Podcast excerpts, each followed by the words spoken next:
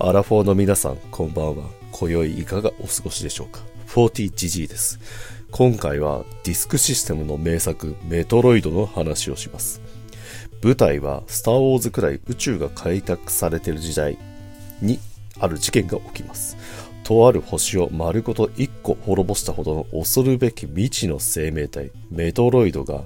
輸送途中に海賊に奪われたのです。銀河政府は海賊の本拠地である惑星ゼーベスに侵入し、その中枢であるマザーブレインを破壊するというとんでもない依頼を宇宙最強のバウンティーハンターサムス・アランに託します。そしてサムスは海賊の住処である惑星ゼーベスに降り立つというストーリー。すでにメトロイドが兵器として運用されてるから全部壊しちゃえってことなのかな。えーサムスはね、めちゃくちゃかっこいい全身パワードスーツで片手がビーム砲になってるの。これはね、小学生時代見た時痺れたね。しかもこの頃のファミコンゲームってここまでのハード SF って本当に一個もなくってほぼ全部がファンタジーか緩いフィクションだったんでメトロイドの登場は歴史的にすごいことだと思うんだよだってオープニング画面からしてねメトロイドっていう文字をバックにドゥドゥドゥドゥドゥドゥンドゥドゥドゥンドゥドゥドゥンっていうああこれから行くところは地獄なんだなって思わせるような暗い雰囲気で今までのファミリーコンピューターっていう明るい雰囲気じゃなくてファミリーコンピューターかっこ地獄っていうものすごい雰囲気を醸し出してるのよ。まあそんななんでねおっかなびっくりゲーム始めてみると、えー惑星ゼーベスに降り立つんだけどゲーム開始時はまあもちろんサムスは何のアイテムも持ってないしえービームの威力弱いし射程もなくてで探索していくと丸まりっていうしゃがみではないなボールになってコロコロ転がれるようになるアイテムとかその状態でボムを出せるアイテムとか威力は高いけど段数に制限があるミサイルとか体力が増えるエネルギータンクとかを取りながら行くと、まあ、ある程度自由に行動できるようになるんだけどね。みんな思い出してみきた。いやこのゲームでヒントというかゲーム中に会話ができるやつが誰一人として出てこないのね。だからミサイルがある程度あればどこでも行ける。どこまででも行ける。ただし片道切符。っていう。でうっかり進んでいくとダメージ食らう毒の沼地に落とされてなかなか這い上がれなかったりどうやっても戻れない奈落に突き落とされたり突然めちゃくちゃ強い敵が出たり結構ひどい目に遭うのよ。で説明書を読むとそれでもいくばくかのヒントが書かれてて最初にサムスが降り立つ場所は惑星ゼーベスの表層ブリンスタで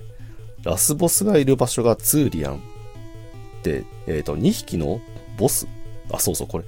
説明書には小ボスって書いてあるんだよ。小さいボス。小ボス。小小ボス？中ボスでもなく小ボス。小ボスって言葉後にも先にも初めて聞いたよこの時。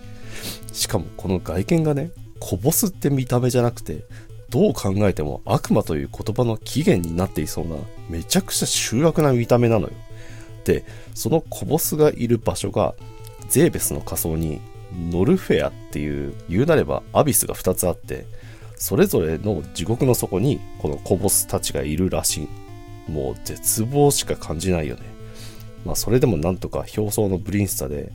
装備整えてあの敵を凍らせるアイスビームとかあるか。手に入れてその地獄に降りていくとね。あここであのフロッピーをフロッピーをビームに変えます。突然 BGM がめっさまがまがしいものになってステージがね今までの金属と岩でできてたところからほらエイリアンとかデッドスペースの後半みたいに明らかにエイリアンらしきもの肉片で通路とか壁が覆われてるキモキモ空間あるじゃない。あんな感じのステージになって空からはグロテスクな色の巨大な虫とか爆速のカブトムシとかが襲いかかってきてさもうお前はナウシカかって状態でねしかもそいつらに受けるダメージが半端じゃなくって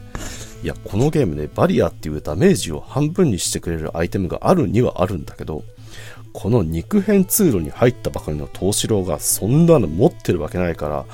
あれよあれよという間にミャミャミャミャミャミャってゴミくずにされんのね。で、しかもこのゲームさ、一回ゲームオーバーになると、ライフ、ライフが30まで戻されて、また300とか400まで敵を倒して時々出現するライフ、一つで10くらい回復するのかな？を地道に集めなきゃいけないのよ。これは結構辛い。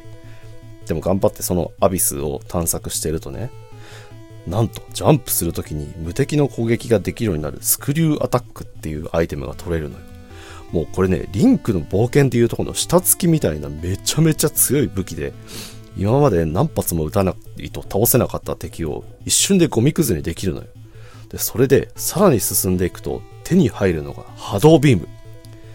あの、波動っていうくらいなんで、こう、あの、ウェーブしながら飛んでいく弾なんだけど、もうね、このゲーム最強の通常武器ですよ。通常武器で言うと、さっきほら、あの、アイスビームって武器手に入ったって言ったじゃない。これってね、敵に撃つと、一発目では凍らせるだけでダメージが入らないで、2発目撃って氷を解いた時に初めてダメージが入るっていう仕様なんで、実質当てる、当てるビーム数って2倍になっちゃうのよ。ただし、この波動ビームは通常ビームの2倍の威力、つまりアイスビームに比べると4倍の威力なのよ。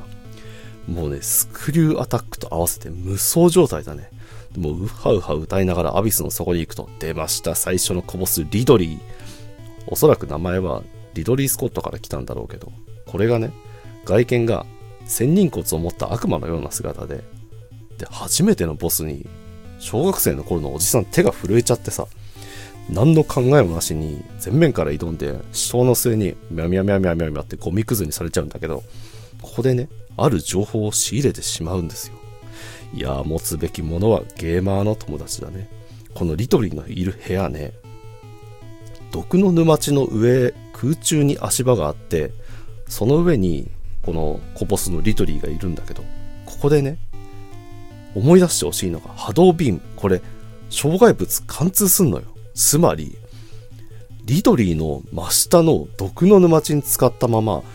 上に波動ビームを打ち続けることで、ノーダメで、あ、まあ、現実にはその沼地でダメージ食らうんだけど、リドリーに攻撃できんのよ。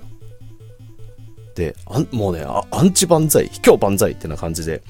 見事にリドリーをほふることに成功するわけですよ。そして見事男になったサムスはもう一つのアビスに向かうんだよね。で、その奥底で出会うのが、もう一匹のコボス、クレイド。こいつは、太った高2みたいな姿してるくせに、背中からは回転する角、腹からはトゲを延々打ってくるやつで、しかもリドリーの時のように波動ビームと地形を使ったズルができないステージで、まあ2、2回か3回ぐらいの泥試合の末になんとか倒すことができたのですよ。で、やっと、やっとラストステージに挑む権利を得ます。で、ブリンスタの末端、えっ、ー、とね、リドリーとスコットじゃない、じゃないじゃない、リドリーとクレイドのコボスのね、石像がなぜかある部屋で、石像を撃つと、ラスボスのいるツーリアンへのエレベーターに行けるわけですよ。まあもちろんここでもね、ディスクは裏返します。するとさ、もうね、不安をかき立てるためだけに作られた BGM とともに、メトロイド、これね、2メートルくらいある巨大なクラゲなんだけど、これが何匹も襲ってくるで、取り憑かれるとね、どんどんライフ持ってかれて、えーと、で、ボムを使わないと引き剥がせないんだけど、波動ビーム撃ってもひるむだけで倒せないのよ。ミサイルやスクリューアタックでもダメ。で、もうラスボスに来ただけでおじさん手震えてるからさ、とにかく強引に前に進もうとするんだけど、またミャミャミャミャミャミャってゴミくずにされちゃう。そこでね、おじさんまたゲーマーの友達に聞くんですよ。クラゲが倒せませんと。そしたらね、どうやらアンチクショ、アイスビームで凍らせてからミサイル撃たないと倒せないらしいのよ。盲点。波動ビームは完璧ではなかったんですよ。あれだけね、頼りにしていた兄貴に別れを告げて、一度は手放したアイスビームをね、取りに行くわけですよ。